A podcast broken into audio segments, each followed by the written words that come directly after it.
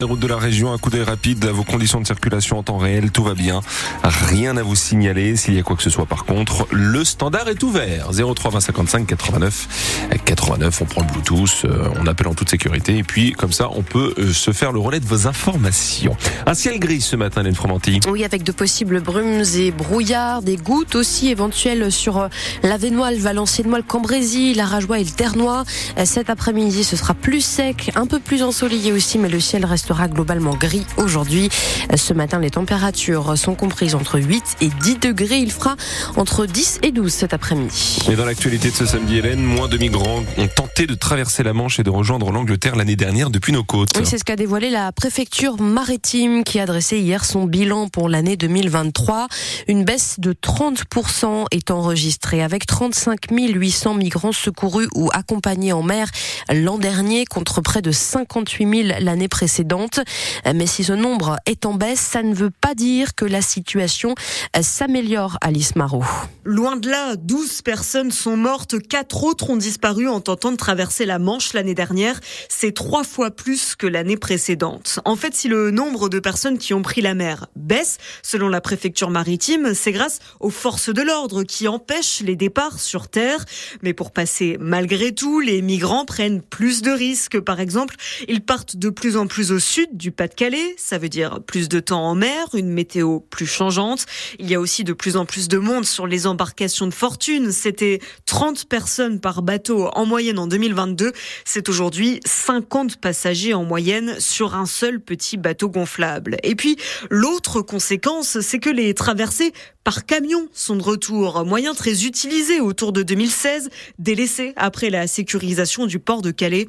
Eh bien, les autorités l'observent. Les tentatives de passage par la route sont à nouveau en augmentation. Et pour encore mieux lutter contre ces traversées, la préfecture maritime va déployer de nouveaux moyens cette année, notamment des drones, ainsi que des caméras installées dans les sémaphores.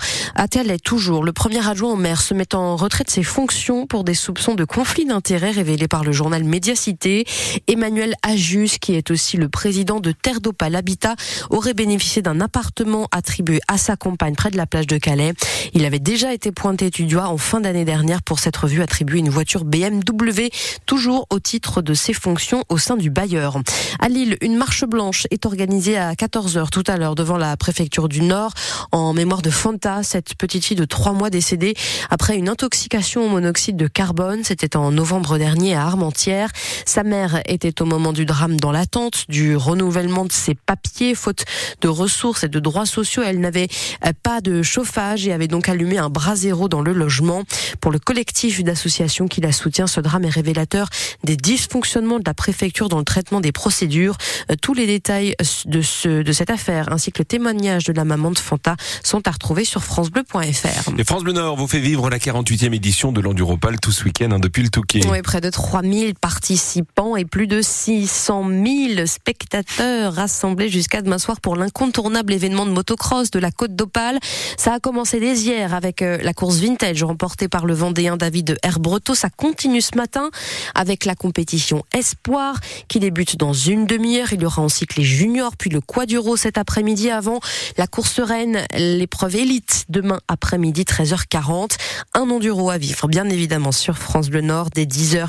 Euh, tout à l'heure, Laurent Dereux et Pascal Todd seront en direct de la digue du Touquet pour le grand agenda et puis on retrouvera ensuite euh, entre, on les retrouvera ensuite entre 16h et 19h ainsi que toute la journée de demain dès 10h.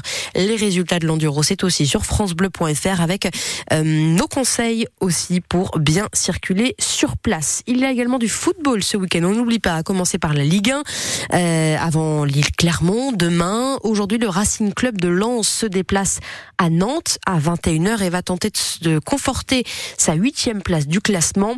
Cette semaine, la préparation de la rencontre a été marquée par le changement de statut de Francaise. Il a abandonné son poste de manager pour redevenir simple entraîneur de l'équipe professionnelle. Un changement qui, qui a beaucoup fait parler puisque le mercato d'hiver s'est terminé sur un désaccord entre le coach lensois et sa hiérarchie, Sylvain Charlet. Francaise ne voulait pas voir partir son défenseur Massadio Aïdara et il l'a fait savoir à son directeur général Arnaud Pouille et au propriétaire du club Joseph Ougourlian qui négociait ce départ avec Nantes. Non, il n'y a pas d'attention. Je suis là pour avoir le meilleur groupe possible. C'est pas pour autant que l'entraîneur est toujours écouté, vous savez, mais on a beaucoup de communication entre nous. On n'est pas toujours obligé d'être d'accord. Abandonné quelques jours après ce désaccord, son poste de manager général a donc beaucoup fait parler. La direction s'est alors empressée de rassurer tout le monde. Tout se passe bien avec Francaise. L'intéressé l'a d'ailleurs confirmé. Il y réfléchissait depuis plusieurs semaines. Il faut que je préserve mon énergie pour la recentrer sur mon cœur de métier celui que j'aime le plus, c'est d'être au contact euh, de mes joueurs, de mon staff et d'être entraîneur. Il faut être en capacité de s'écouter, d'écouter les, signaux, euh, écouter son corps aussi, parce que toujours tendance à écouter son cerveau. Et son cerveau, c'est peut-être pas celui qu'il faut écouter le plus. Qui vous dit toujours, ah, vas-y, accroche-toi, il y aura du repos dans trois mois, dans six mois. Je crois qu'un manager, il doit savoir se ménager avant tout.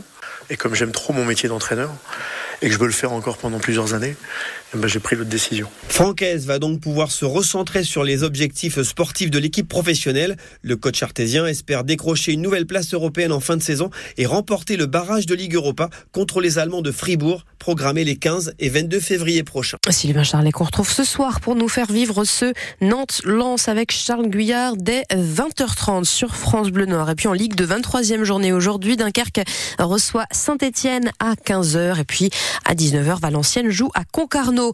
Pour terminer, un mot de rugby. Le tournoi destination commence au plus mal pour le 15 de France. Les Bleus ont lourdement perdu hier 38 à 17 face à l'Irlande tenante du titre. Il va falloir rebondir vite. Le prochain déplacement, c'est déjà samedi prochain à Édimbourg face à l'Écosse.